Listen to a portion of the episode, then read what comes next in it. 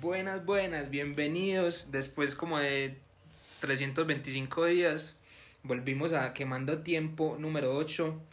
Les habla Felipe Incapié, acá al lado. Sí, al lado porque es el primer capítulo presencial. Un aplauso. Al lado tengo a la gonorrea mayor Mateo Montoya. Salude. Muy buenas, muy buenas, ¿cómo están?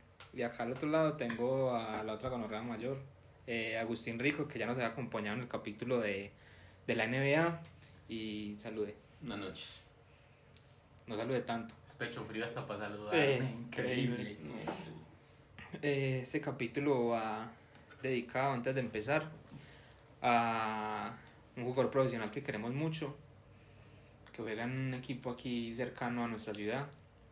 Eh, también a la enana, la pareja de, del mate. Y a la a, Nati. a la Nat y a otra persona muy especial relacionada con nuestro otro invitado que no vamos a decir su nombre. Exacto. Eh, bueno, ahora sí, después de, de tanto tiempo, y hay muchas cosas para hablar. Obviamente vamos a hablar de la selección. Que porque, más pues, fresquito que tenemos. Sí, claro. Ayer eh, Colombia empató en ese partido agónico contra Argentina. Eh, y no, pues entremos en materia. Vamos a empezar en orden. Entonces vamos a hablar primero del partido de Perú, que obviamente pues fueron eh, la fecha FIFA eh, previa a la Copa América, que también se nos viene dentro de poco y vamos a estar también hablando en los próximos capítulos. Pero empecemos por Perú, que pues fue el, el debut de esta rey. de esta era, de esta nueva era de Reinaldo Rueda, que lo queremos mucho todos, la verdad. Entonces, no, empecemos hablando del partido de Perú. Eh, Colombia, eh, pues digamos que se sacó presiones porque veníamos de dos partidos muy malos contra Uruguay, pues la goleada contra Ecuador, el cajón que le hicieron a el señor portugués. Eh, con Ecuador, que nos comimos pues nada más y nada menos que seis goles.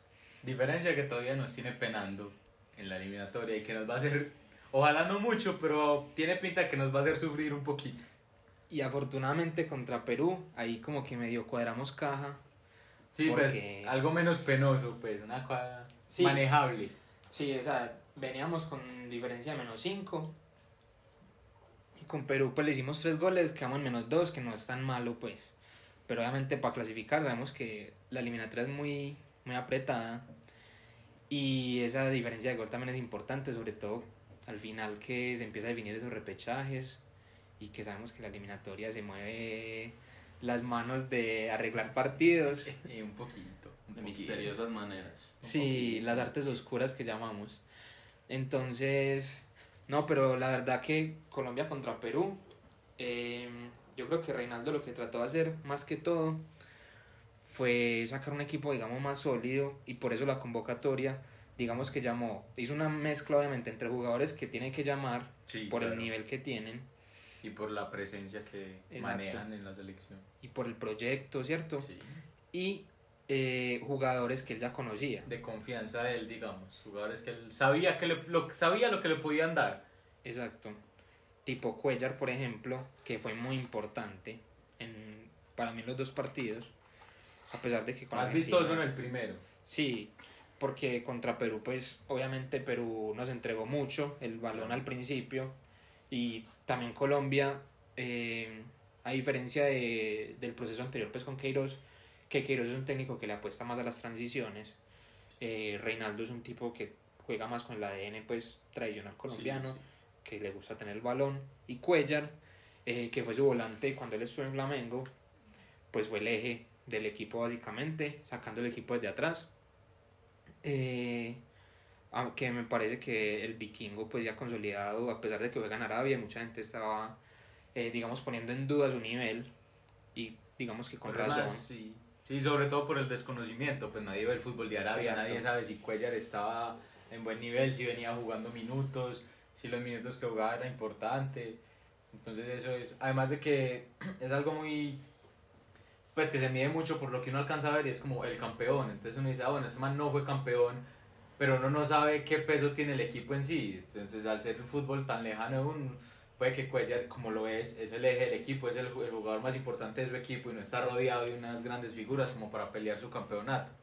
Entonces es muy difícil como saber el nivel de un jugador cuando uno no lo puede seguir de cerca y no puede saber pues qué, qué tan bien está. Ahí está el trabajo del técnico en saber, en saber pues y en, en seguirlo y hacerle pues como estar siempre pendiente de cómo está rindiendo, de cuánto está jugando, de si está óptimo físicamente. Sí, sí, yo creo que pues hay dos cosas. La primera es que hay que creerle pues al equipo de trabajo que tiene detrás. Si hay gente mirándolo es, es por algo y porque o estará jugando, o estará jugando bien y digamos ese llamado que no es de los titulares, de los que Feli decía, pues tiene que ser como con cierto convencimiento del equipo que tiene detrás.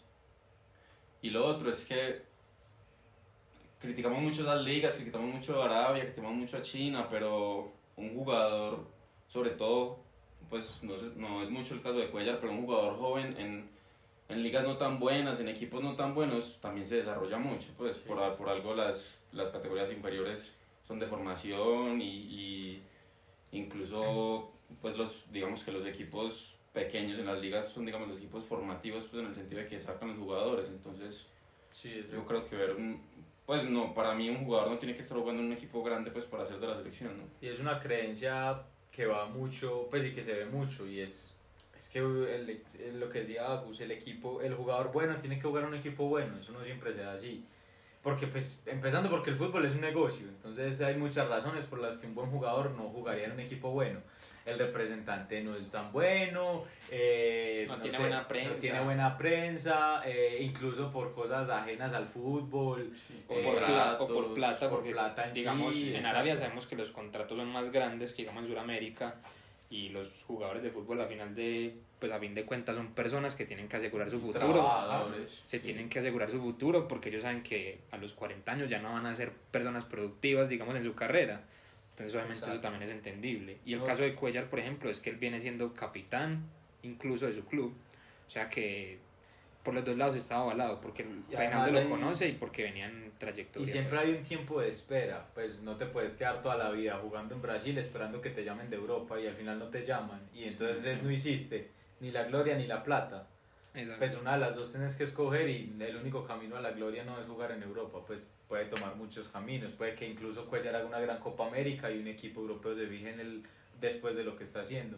Entonces no se le... La conclusión es que no se le debe cerrar las puertas a los jugadores por el equipo o la liga en la que juegan. Siempre Eso se sí. debe mirar el rendimiento estrictamente. Y cabe para Cuellar y para otros tantos. Sí, porque, por jugadores. ejemplo, a mí me hubiera gustado ver a Quintero, obviamente por temas de la pandemia no Sí, pudo venir, porque obviamente no le iban a dejar salir de, eso no, le que- iban a- no le iban a dejar salir Y de eso que China. con la, la prensa que tiene Quintero, sobre todo en Argentina, uno ha alcanzado a ver cosas de cómo está jugando. Exacto. En Argentina lo quieren mucho y pues uno en Twitter y en muchos eh, ve resúmenes de los partidos y dicen como, uy, mira lo que hizo Juanfer, mira el pase que puso Juanfer, entonces uno alcanza como a ver más de lo que está haciendo.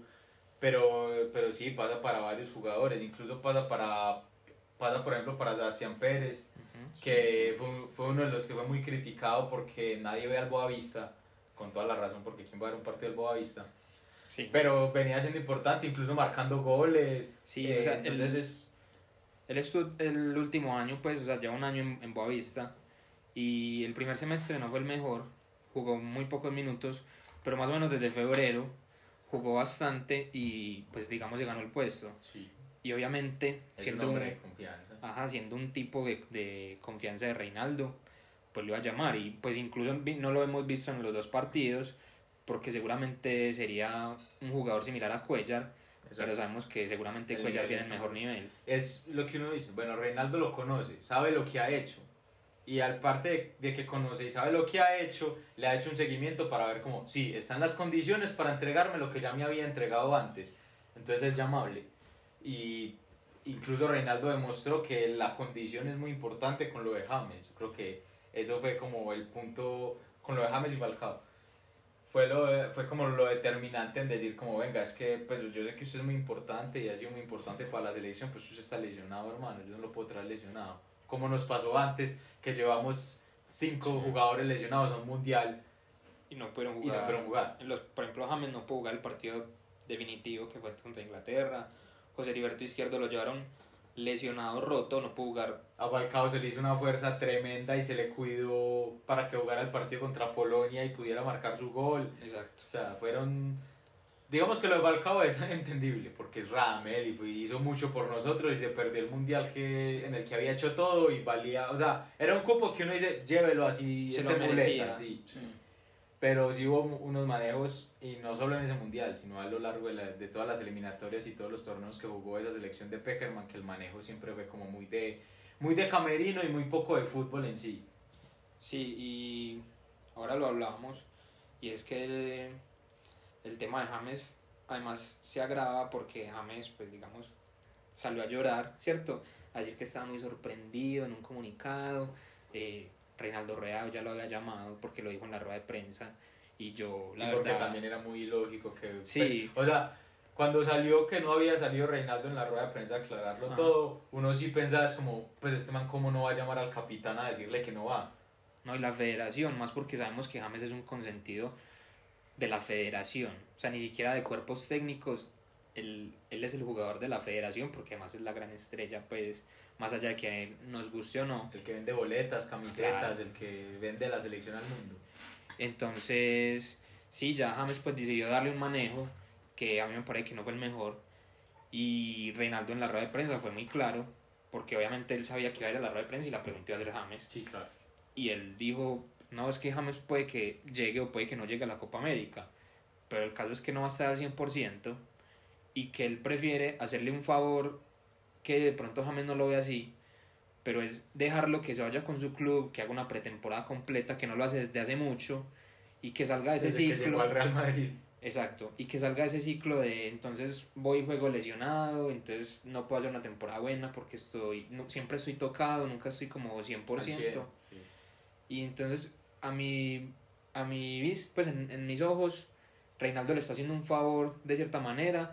Y más allá, puede, uno puede decir que es que igual a Reinaldo no le gustaba James. Entonces, está sacando un problema no teniéndolo y va a armar el equipo como él lo quiere. Porque obviamente, si él lo llama, lo va a tener que poner. Sí, claro. Porque la federación se lo va a exigir. Y más allá de que ese no es el deber ser, la federación es la que manda. Sí, obvio. Entonces, O sea, tampoco fue una gran temporada de James como para que uno diga, uy, lo que nos hubiera podido aportar, ¿no? Eso, eso le- lo que le pasa siempre. eso- pues buenos partidos hizo eh, en los que, pues es que yo creo que nadie pone en duda el talento de James. no, porque jamás. es que él, él Lo más allá de que pero- esté jugando en una liga en la que se juega con más ritmo, como es la inglesa, él, Igual ha respondido a ese, sí, a igual, ese ritmo. igual sí. vimos que pues en cualquier momento mete un pase extraordinario o hace un gol increíble, porque el talento lo tiene. Pero digamos que él también tiene que empezar a pensar en que tiene que cuidarse más porque ya no es un pelado, Exacto. ya es un tipo grande. Entonces Y yo creo hay que incluso todos los llamados grandes o entre comillas representativos que están en esta selección se lo ganaron con sus temporadas, porque la temporada de David fue muy buena en el Napoli. Aunque no tapó todos los partidos, Ajá. pero tuvo, muy, tuvo puntos muy altos, fue muy bueno su rendimiento. Eh, partidos que jugó eh, en Champions en los que era el mejor, el mejor jugador del equipo. Pues, o sea, lo de cuadrado en la Juve pues es o sea, un temporadón impresionante, que incluso en el partido contra, bueno, contra Perú, porque eh, jugó muy bien también, pero el partido era entre comillas sencillo. Pues, o sea, o el desarrollo del juego le dio para poderse jugar. Pero a mí, por ejemplo, gratamente me sorprendió lo que hizo Cuadrado contra Argentina. Porque Cuadrado en la selección nos tiene acostumbrados a hacer un poquito más escondidito, un poquito más de yo intento la mía. Y en el partido contra Argentina corrió lo que tuvo que correr y fue el que organizó, sobre todo emocionalmente al equipo, como para decirle, "Hey, venga, vamos para adelante, que esto lo podemos sacar adelante. sobre todo en un tema de actitud, porque digamos que David obviamente es el capitán, pero David no es ese tipo de jugador. Es el capitán Sí, de sí. camerino, digamos. O sea, es el que manda, El- pero... Además porque eh, hay una cosa que es el, cuando el arquero es capitán, él no puede generar esa, esa misma sensación. Sí, pues el arquero no puede coger el balón y decir vamos para adelante. pues. Exacto. Y cuadrado sobre todo en el tema de actitud, ya después en el- la toma de decisiones, yo soy un, yo soy uno de los que me molesta mucho a veces la toma de decisiones de cuadrado, porque a veces no, no, o sea, dribla cuando no tiene que driblar o tira al centro cuando tiene espacio para encarar, pero bueno, más allá de eso, al final le salió el centro además para el empate contra Argentina. Pero, pero sí, Cuadrado digamos que tomó cierto liderazgo que nos, nos mm, lo que habíamos querido ver desde hace, desde hace Sí, mucho. claro. Lo que demuestran la Juve, que no sabíamos por qué no demuestran la selección, Exacto. sabiendo que acá tiene más confianza, porque pues acá todo el mundo cree en cuadrado y todo el mundo pues busca que él sea uno de los líderes y en la Juve es un peón, entre comillas. Pues Sí. más allá de su rendimiento, pues en la Juve hay muchos Cuando- capos como para que él sea un Sí, jugador cuando estás al lado de pues. Ronaldo, sabes que de entrada que no sos el primero en la lista Total. y que va a estar peleando su, o sea, que en la Juve se tiene que ganar su puesto con rendimiento, no tanto en la selección, en la selección casi que tiene un puesto asegurado. Y Pero digamos que para efectos de lo que hablábamos de que Reinaldo supo llamar a los jugadores con su presente, el de Cuadrado fue un presente increíble que ratificó en los partidos de la selección. sí, Que claro. esperábamos hace mucho que lo hiciera. Ya, digamos, por otro lado está el tema de la defensa. Sí. Porque, el, digamos, la defensa, los, sobre todo la pareja centrales titular, venían siendo Mina y Davinson, porque además eh, son los que, digamos, vienen, Figuran. normalmente vienen, sí, son los más, las figuras más grandes, ¿cierto? Los nombres más grandes. Eh, Davinson obviamente juega en el Tottenham, Mina juega en el, En el Everton. en el Everton. Y Que incluso tampoco fue de las peores temporadas de Mina. O sea, tuvo altibajos y todo, pero incluso en el Everton demostró que podía llegar a pararse bien y todo. Sí, Ya por momentos, por momentos Ancelotti decidió por otros jugadores, por Godfrey, por Holgate, lo que sea. Pero digamos que a fin de cuentas se fue ganando su puesto, ¿cierto? Y peleó el puesto. Davinson, eh, digamos, entre Mourinho, eh, Sí, de todo lo que pasó en el Tottenham era muy... eh, jugó unos partidos, otros no. Eh, el caso es que en la selección están muy bajos de nivel los Sí, dos. Y a mí me parece que Rueda en la, digamos, en la convocatoria tiene opciones en esa posición. Llamó Oscar Murillo, Oscar Murillo. que es un tipo que cuando le dieron la oportunidad en selección funcionó, Y que es de además- confianza. además es de confianza.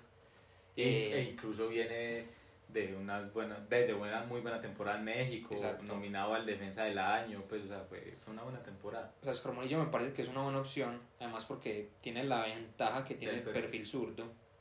Eh, Carlos Cuesta, que es un jugador de mucha proyección, muy joven, que juega en Bélgica, que es, eh, la, digamos, compañero de Daniel Muñoz y de Lucumí, que Lucumí me sorprendió que no lo haya llamado.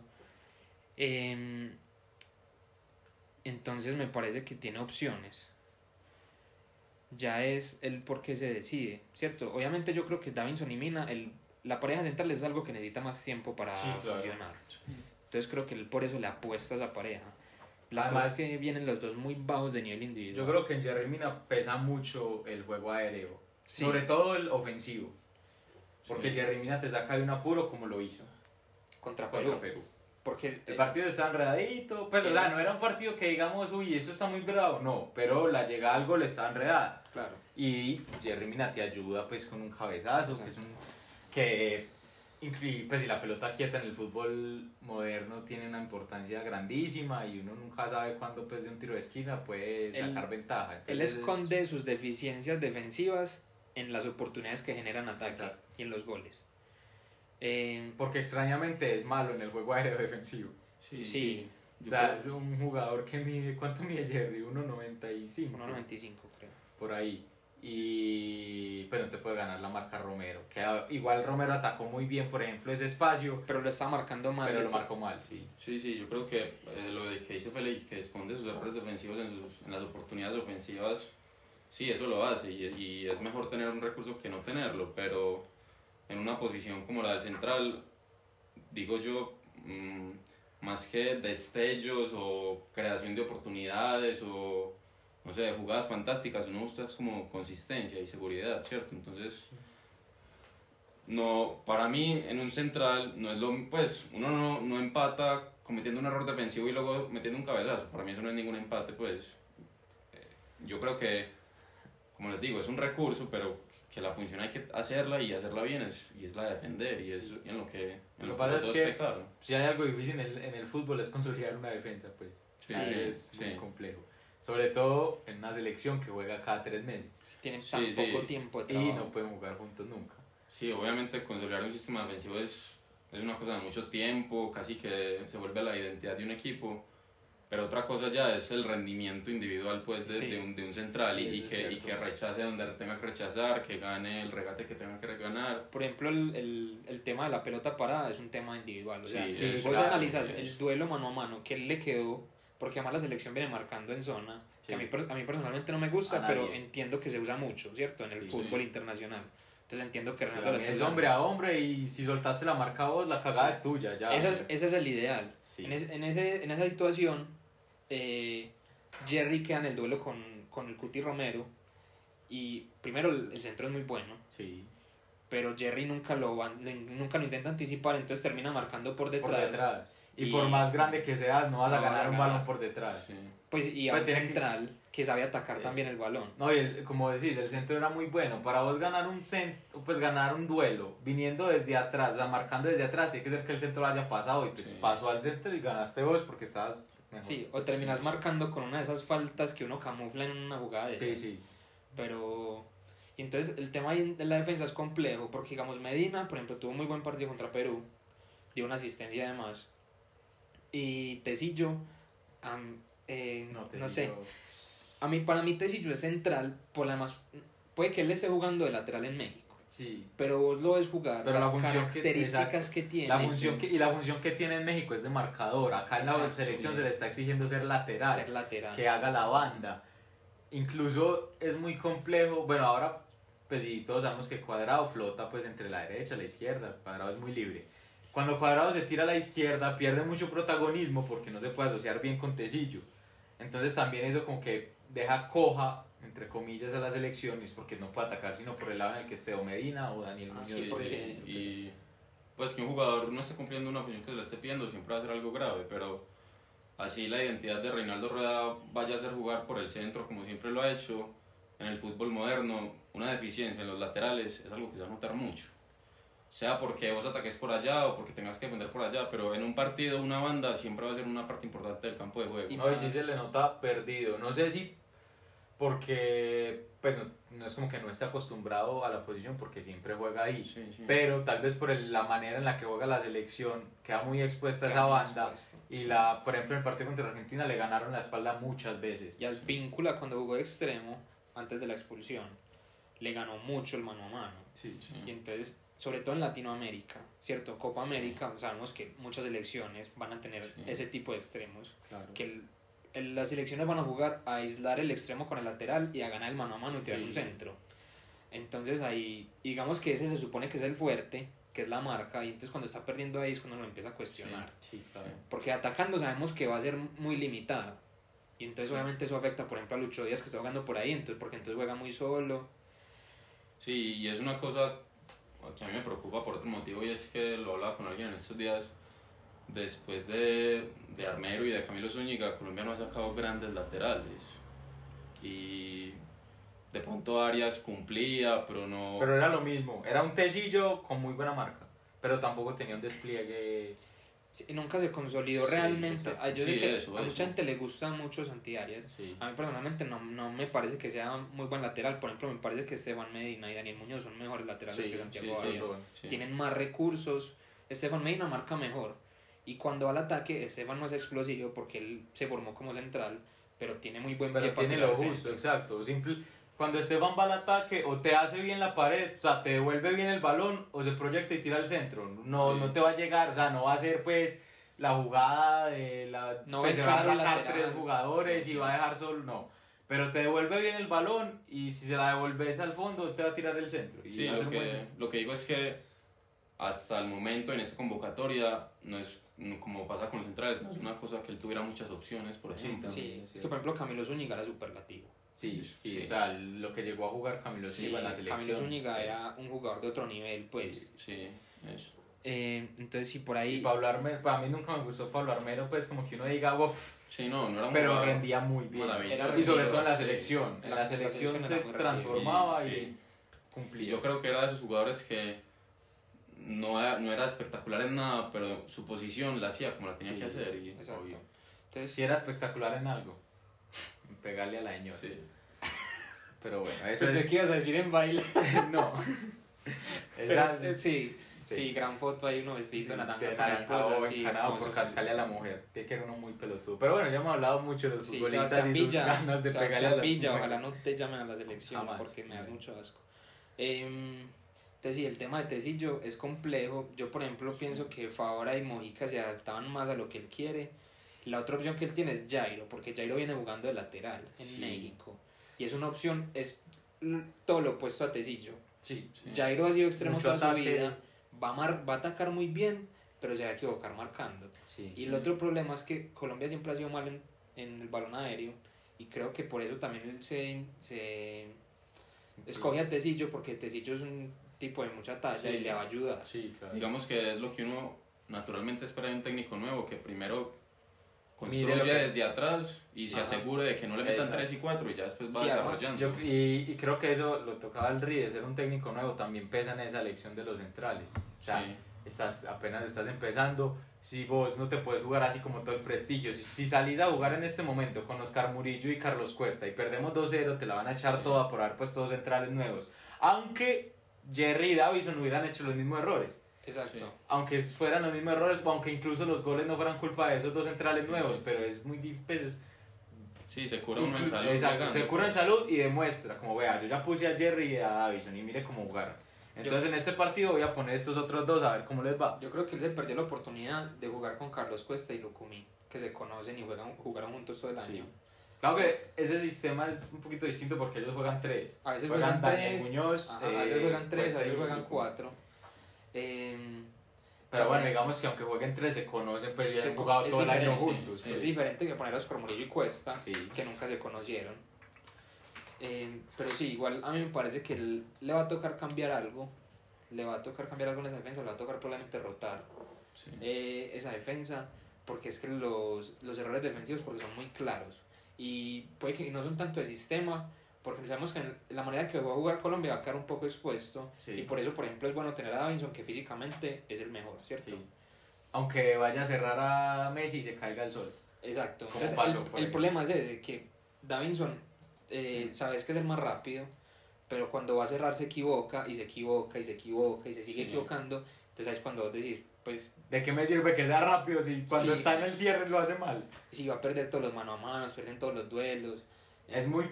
Es, no es tiempista. O sea, cuando Davison va, va a Sí, toda y si sí. te tiran un ganchito, chao. Él depende mucho de Contrario, la velocidad y de la, sí, de la fuerza. Contrario, por ejemplo, a lo que le pasa a Olivera, que le pasa en Nacional. Olivera no es rápido, pero es un tiempista de aquí a donde quieras. Y él sabía manejar el hasta Sí, dónde sí. voy, hasta dónde me Entonces quedo. uno lo veía y uno sabía que y uno era como, ¿por qué no está yendo, es, no está sprintando contra el extremo que viene y se va que lo va a ganar? Lo está esperando y lo está midiendo. Sí. Y al final muchas veces ganó porque ese duelo uno a uno era, digamos que la gran fortaleza de él. Sí.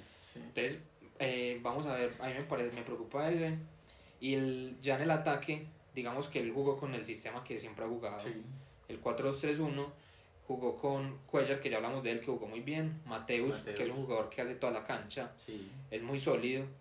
Eh, jugó con Lucho Díaz, que digamos es el extremo izquierdo que tiene la selección, porque Sí. creo que no hay más. No, no, no.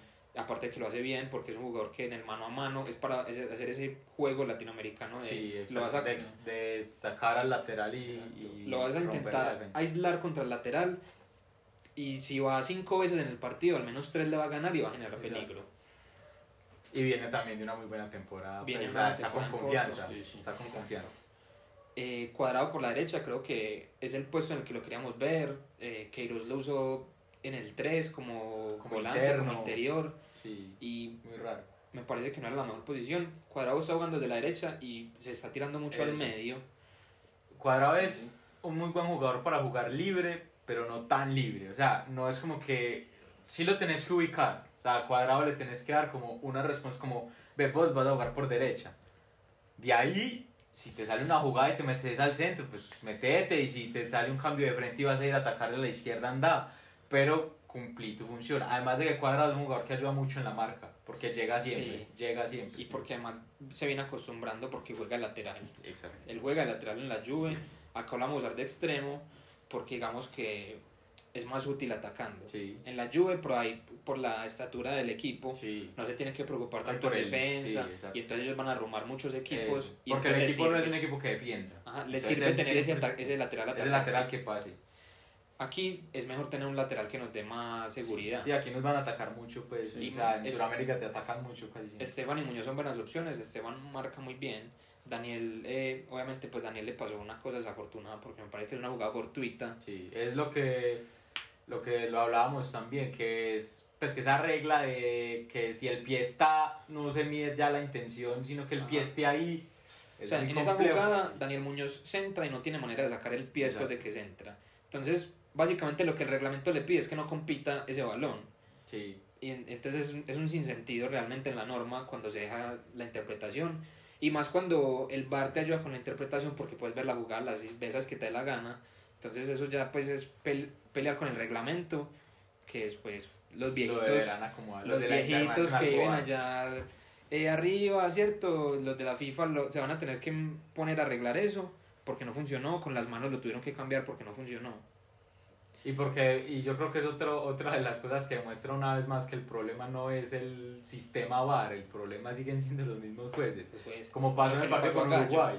a Gallo, lo suspendieron y con cómo te vas a comer ese, ese gol, o sea, lo anulaste porque ni siquiera viste la jugada hasta el final, porque además todos vimos la grabación, no vio la jugada hasta el final, entonces lo había adelantado y le dijo al juez que pitara fuera de lugar, nunca vio la jugada hasta el final, entonces no vio la interpretación que es que el jugador que está en fuera de lugar no participa nunca, Es que nunca, o sea, no tiene nada que ver No- con la se jugada. queda parado, No tiene nada que ver con la jugada. entonces ya ahí el tema de los jueces pues sí, siempre lo tocamos. Son horribles todos ya. Exacto.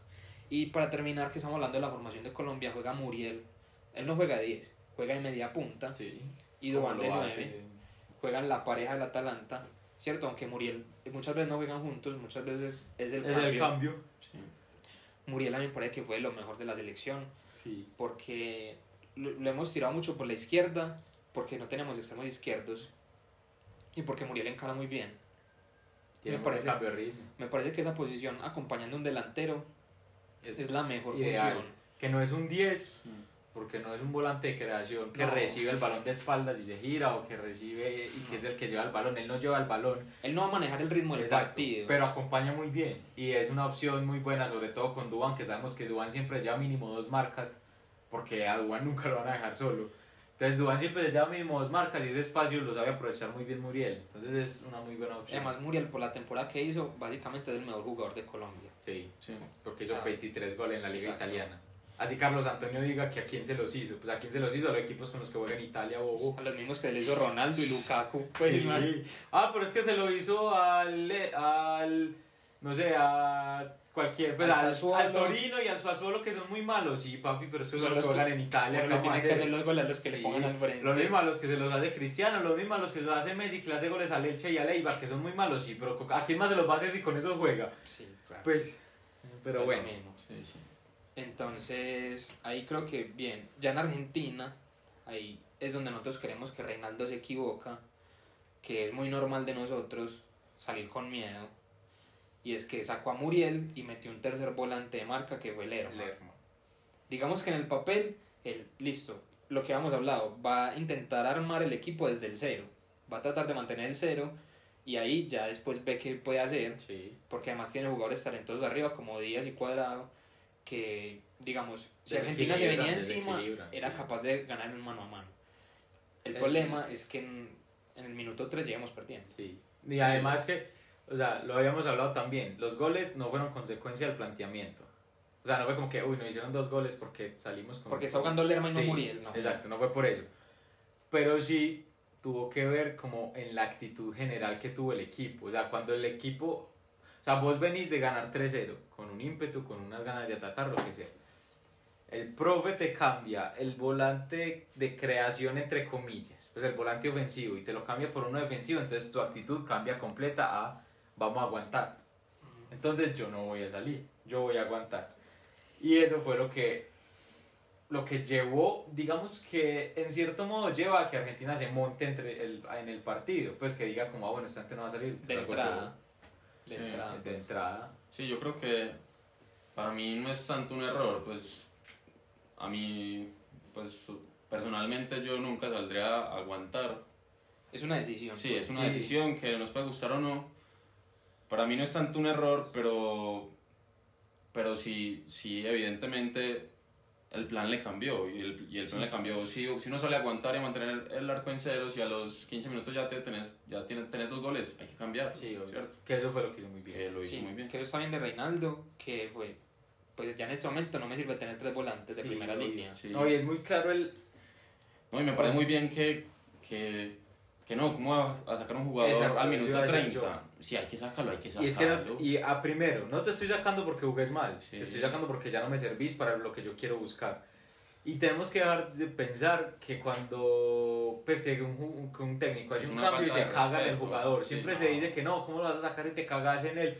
Hijo, pero es que yo estoy buscando el resultado. Sí. A mí no me sirve tener tres volantes ya, te necesito atacar, entonces eh, Lerma, muchas gracias por todo, papi. vea, Y, y Lerma lo tendrá que entender sí. y si no lo entiende Reinaldo se lo tendrá que decir. Sí. Y si no lo quiere jugando- entender, entonces no vuelve a jugar y Vos ya. estás o sea, jugando porque, otro. vos estás jugando porque teníamos un planteamiento.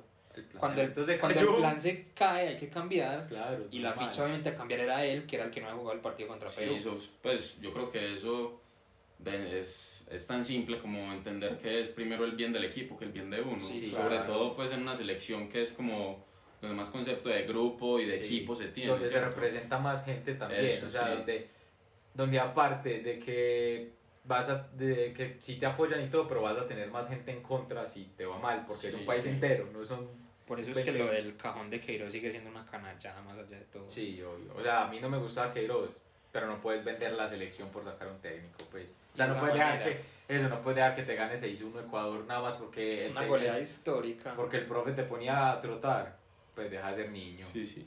Sí, eh, y de hecho en el entretiempo, ya hablando pues de las correcciones, Reinaldo hizo más cambios.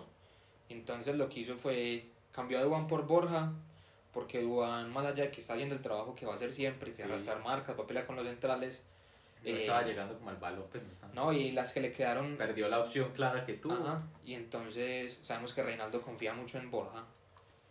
Y, Con razones, muchas. Sí, claro. Todas. Entonces pone a Borja, Pues que Eh, también me parece un cambio muy natural, pues 9 por 9. 9 Sí, por ya. 9. El 9 que estaba no, está, no estaba usando bien las opciones que Sí, tenía. pero- desgastó lo que pudo desgastar a los centrales.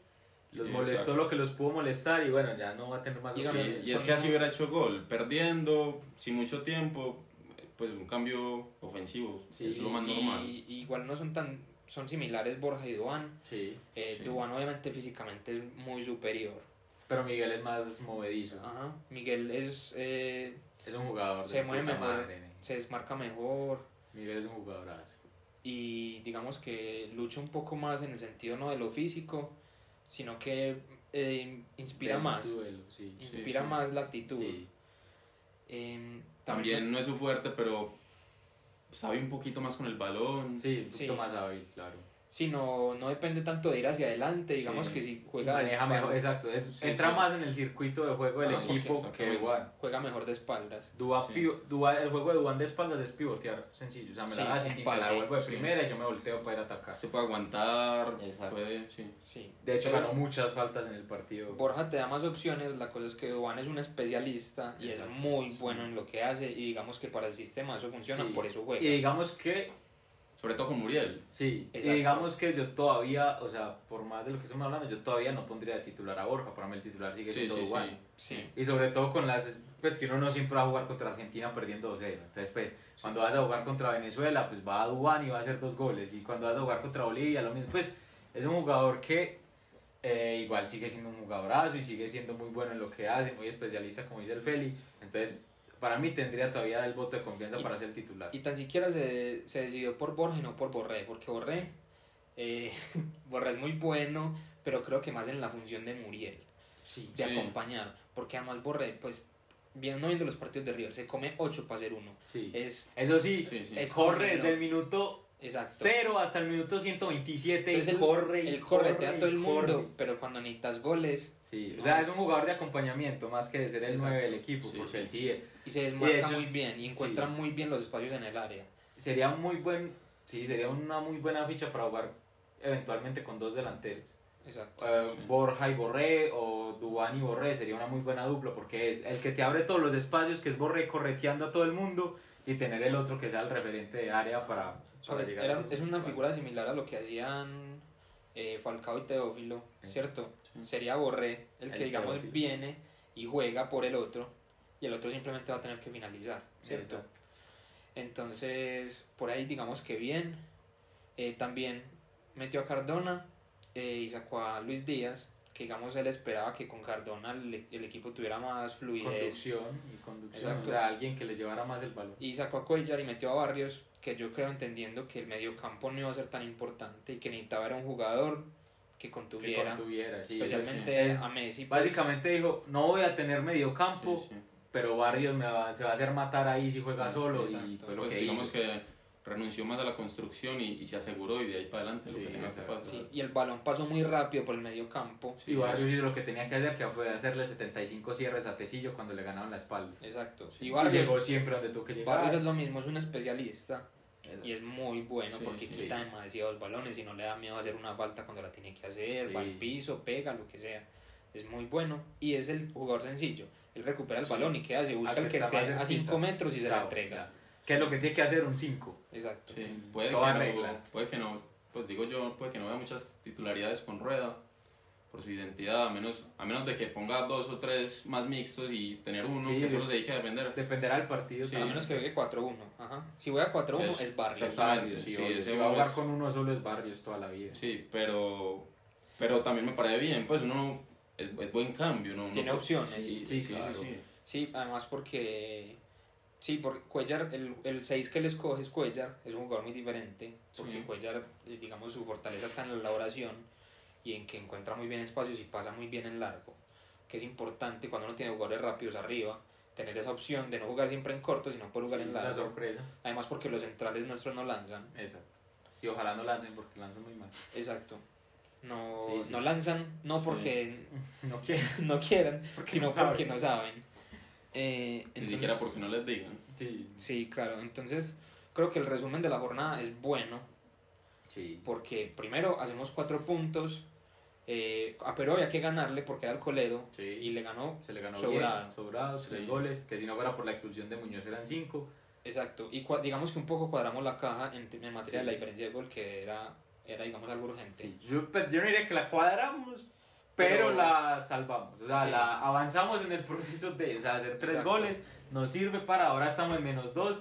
Es una diferencia mala Sí. porque el que sigue es Uruguay está en cero. Ajá. Entonces, pues todo lo que sume, pues todo lo que gane va a ser sumar, pero es algo que uno puede empezar a manejar. Y igual no hemos jugado con Bolivia, no hemos jugado con Sí, sí, Venezuela. pues Pues nos faltan partidos. Sí, en cuanto al resumen de la jornada, pues 4 de 6 siempre es bueno, pues uno casi Sí. siempre lo firma.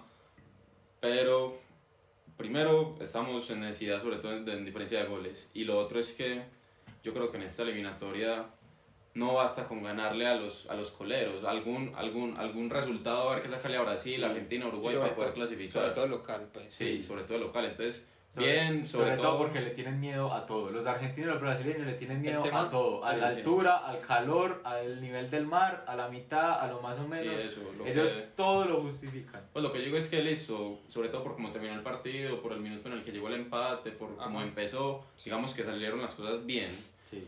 pero no basta, no basta. Sí, uno no puede estar a los 15 minutos Sí, perdiendo sí. 2-0, pues. Sí, sí. El partido se salva, pero no puedes perder 2-0 a los 15 Es bueno minutos. entre todo porque Colombia queda quinto y en este momento está jugando repechaje. Le ayudaron mucho los resultados. Le ayudó mucho Claro, que Sí, Chile le le haya ganado a Bolivia. resultados.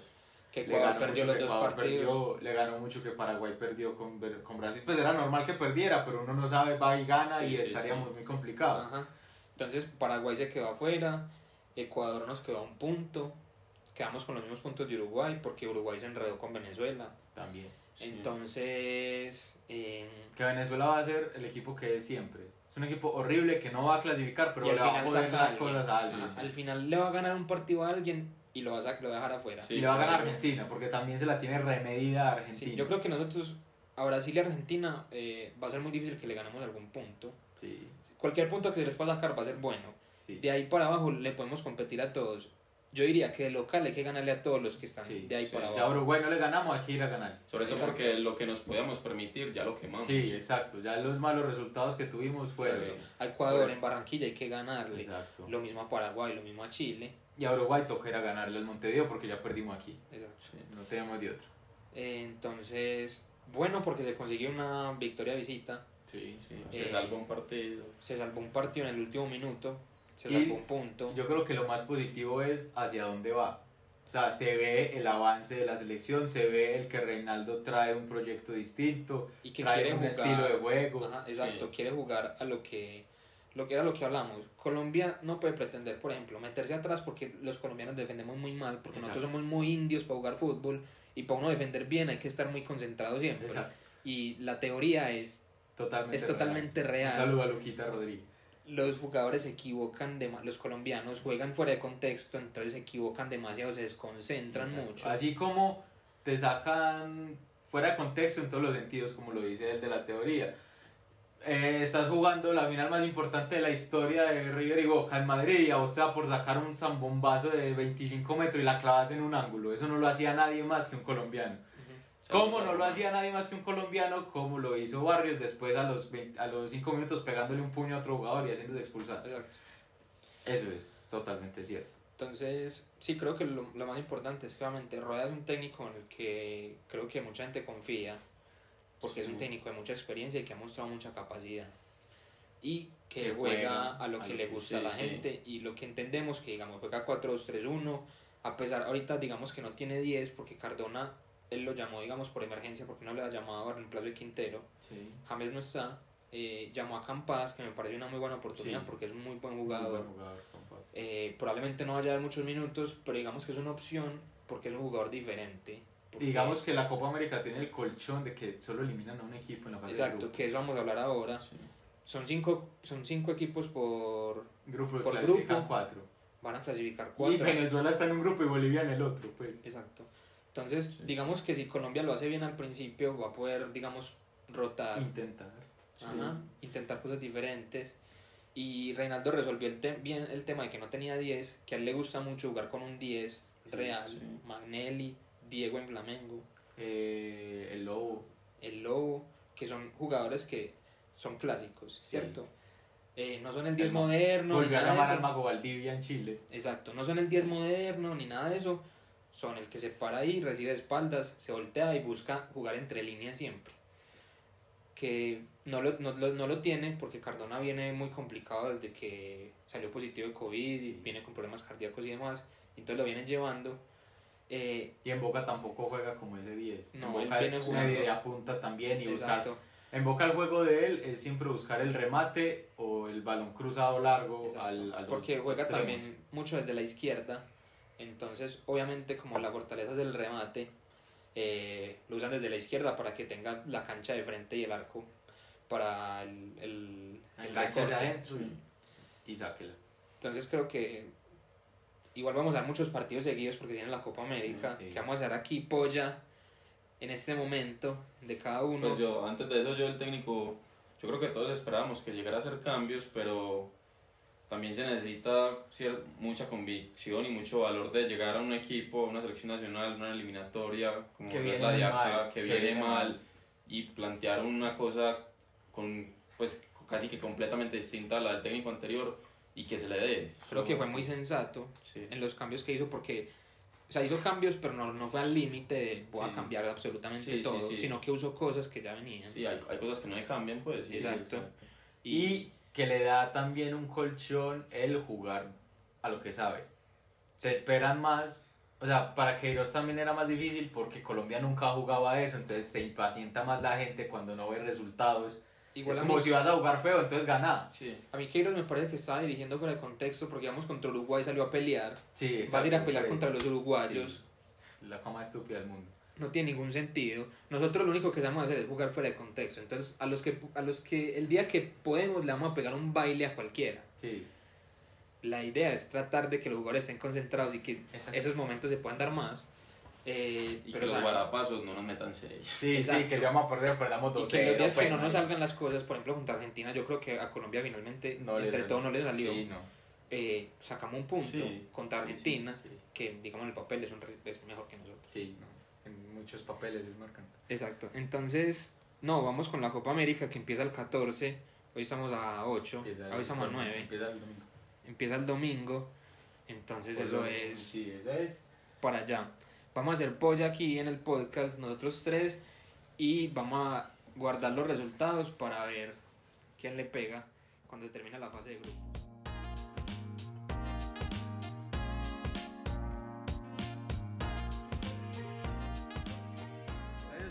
Hacer la polla. Vamos a hacer la polla. Hacerla. Acabamos de fracasar, entonces ustedes no escucharon no nada sabe de eso. fumar, sumar, fumar, No, fumar sí. fumar sí sabe. Bueno, Fumar no- sabe mucho. Sumar le damos el beneficio de la duda, pero Yo sumar no sí no. fumo. Y suma tampoco, bueno. Sumar tampoco. Bueno, Me estudio comunicación y periodismo. Bueno, pues. bueno, mi grupo es. El, el grupo Argentina, Bolivia, Chile, Paraguay y Uruguay. A ver, el de Mateo. Mateo es Argentina, Sí, Uruguay, sí. Paraguay, Chile, Bolivia. Paraguay, Chile Bolivia. y Bolivia. Listo. El de Lagos. Yo paso Argentina segundo, Uruguay primero, Y el. Chile tercero, Paraguay, Bolivia. Chile tercero. Sí. Tiene Ah, mucha fe, sí, amigo. Paraguay y Bolivia. Y pongan a clasificar a Bolivia, ¿no? Le, le tiro una fichita a Bolivia. Bueno, Chile de último. Uruguay. Argentina, Paraguay, Bolivia. Chile. Chile de último. Listo, el grupo de la muerte. Eh. Brasil, claramente. Brasil. Colombia, Uf. Ajá. Perú, Le estás tirando la cartica a Gareca. Ecuador y Venezuela, sí. A caer Ecuador. Ecuador tiene un equipo muy joven. Sí. Entonces Sí. es No, viable que se va a caiga. pasar. Sí. Bueno, yo el mismo, pero en vez de Perú, Ecuador. O sea, Brasil, Colombia, Ecuador, Perú y Venezuela. Ecuador, Perú, Venezuela. Eh, Venezuela. Que me va a tocar a mí también tirar la visita a Venezuela. que- No, no, no, no. No, tiré la bicha a Venezuela. Puse a Bolivia a clasificar. No, Venezuela. No, no, no. No, Venezuela. Brasil. no. Eh, Colombia será que queda segundo, sí. ¿Sabes que el grupo es muy Pues- fácil, pues? Sí. Sí, es muy O fácil. sea, obviamente vamos a perder con Brasil, pero pues hay que ganar los otros tres, pues. Sí. O sea, Ecuador con que un empate le saquemos, igual que vamos a de segundos. segundos, sí. Sí, Colombia. em, Ecuador, porque Perú viene muy mal. Perú y Venezuela. Entonces, no, aquí ya tenemos Pues- anotada la polla. O sea, acá en la fase de grupos, que ya sacar la fase de grupos. La fase de grupos termina el 28, lunes 28. Lunes 28 se acaba la fase de grupos. Ese día como pollo. Sí, señor. Invitado. Un saludo para. No sé cómo se llama. Sigamos. ¿Ya te estaba hablando eh, bueno, No, entonces aquí tenemos anotada la polla. Vamos a evaluar qué tanto nos equivocamos. el que Entonces, quede de último invita a Pollito. Sí, por listo, eso digo. listo, pues. Listo. Entonces, por cada posición en la que usted le erra un equipo, no, pero, bueno, no importa. Yo le, tiré- yo le puse a Luego a cuadramos. clasificar. Luego cuadramos. Sí, luego en la, en la cada posición en la que se equivoque suma un punto y el que tenga menos puntos gana. Exacto. Listo. Eh, entonces, listo. Listo. Después cuadramos lo de los cuartos, semifinales y final. Exacto, nos reunimos cuando acabe la fase de grupo, hacemos podcast. Eh, tenemos goleador. Bueno, tiramos goleador y campeón Goleador. desde ya. Goleador y campeón. Brasil. Goleador Brasil. Ay, hijo de puta. Eh, Ya se me olvidó escribir es también. que grito. Bueno, Listo, goleador. Mate. Eh, mi goleador, el Ney. Neymar. Agus. Eh, ¿Campeón o goleador? Goleador. Eh, No la piense tanto. sí, Neymar, Neymar. Nah. Es que, que, pues, Pecho frío. Van a poner a mí, a poner a Marcelo Moreno Martins de goleador. Para donde Bolivia le gane 5-0 a Chile con 5 goles de Marcelo. no, pero pensemos a ver qué, qué opciones hay. sí, en Argentina, Lionel. Lionel. Lautaro. Pues que Lautaro viene no. todo sí. En Uruguay está Suárez. Porque Cavani no está. Eh, Ah, no. Cavani sí va a estar en la Copa sí, América. va a llegar a la Copa, pero me imagino que será un recambio. Mm, yo creo que lo va a poner a los dos. Bueno, Si te han tentado poner un uruguayo, va a poner a Cavani. está bien. Yo, yo estoy tirando las, las raras. Sí, Eh, campeón. Entonces vamos a ir Brasil. sí, hoy. No, no, no, yo se la pongo a Lionel. Uf. Ush. El Agus dice Argentina. El Matillo decimos Brasil porque Vamos, vamos. no queremos gastar pollo, Sí, básicamente. obvio. el que le dé al campeón gasta apoyo de una si le vez. pego a Bolivia, me tienen que dar puntos extra. Con Bueno. todo. Le regalo la pechuga. Del pollo. O con eso. Eh, entonces, no, ya después vamos a revisar las llaves. Ya como Y que. ya de ahí ya hacemos y ese día nos pagamos el pollo. Exacto. ¿Listo? Sí. Entonces, no, bueno, fue un placer. Volvimos después de mucho tiempo. Mucho tiempo. Volvimos presencial como gente Eso porque firme. ya no creemos en el COVID. O sea, Sí. yo no estoy vacunado, pero yo igual no creo en el COVID. El COVID no existe. Eh, entonces, no, pues nos vamos en la próxima. Eh, ¿De qué vamos a hablar la próxima vez? de la- los... eh, de los playoffs de la NEA. Listo. Y de las elecciones del MVP, del Coach of the Year y de esos que premios. quedó el gordito, de esos el premios come pollo que hacen gordito. los gringos. Exacto. Listo, entonces hasta la próxima. Bueno. Eh, muchas gracias. Un saludo para Gago que nos esperó como cinco meses a que sacáramos un podcast. Gago, son muy Gago. grande, Gago. y Que te vacunen, Gago. Y va con y- el a Gago para y- sí, vacunen un Gago. llamado. a las A EPS las del EPS. país. No, ¿Qué peso tiene Gago Sura? Debe ser seguro, sí. Si aquí ya tiramos el nombre, sí, yo Sura. creo que es Sura. No, no seas gono Raider. Vacunar ¿Cómo no vas a Gago, vacunar a Gago. Desde hoy empieza el hashtag vacunen a Gago. Si algún Sí. día hacemos plata con este podcast es gracias a Gago, o sea, Sí, no hay sí, ninguna exacto, otra razón. Exacto. Entonces, Ningún empleado de Sura ha visto al Gago jugando un partido de fútbol. Yo estuviera vacunado ese tipo. No, entonces la próxima volvemos con el RI, que ya está, anda de pegado pues. Sí. Y ya tenemos la madriguera básicamente. Lo que pasa es que el Ri tiene el pequeño problema de que no puede parar en la casa. O sea, el Ri no en puede la estar casa. en la casa. El Ah, Ri le sí. pica la casa, entonces él se nos pega todo. Al RI, el RI va a terminar siendo la tercera Bueno, persona a todo este tampoco. Tampoco a todo. ¿A, qué- a qué no? No, a unos partecitos que no me gustan. sufro de lumbago. Chao, chao.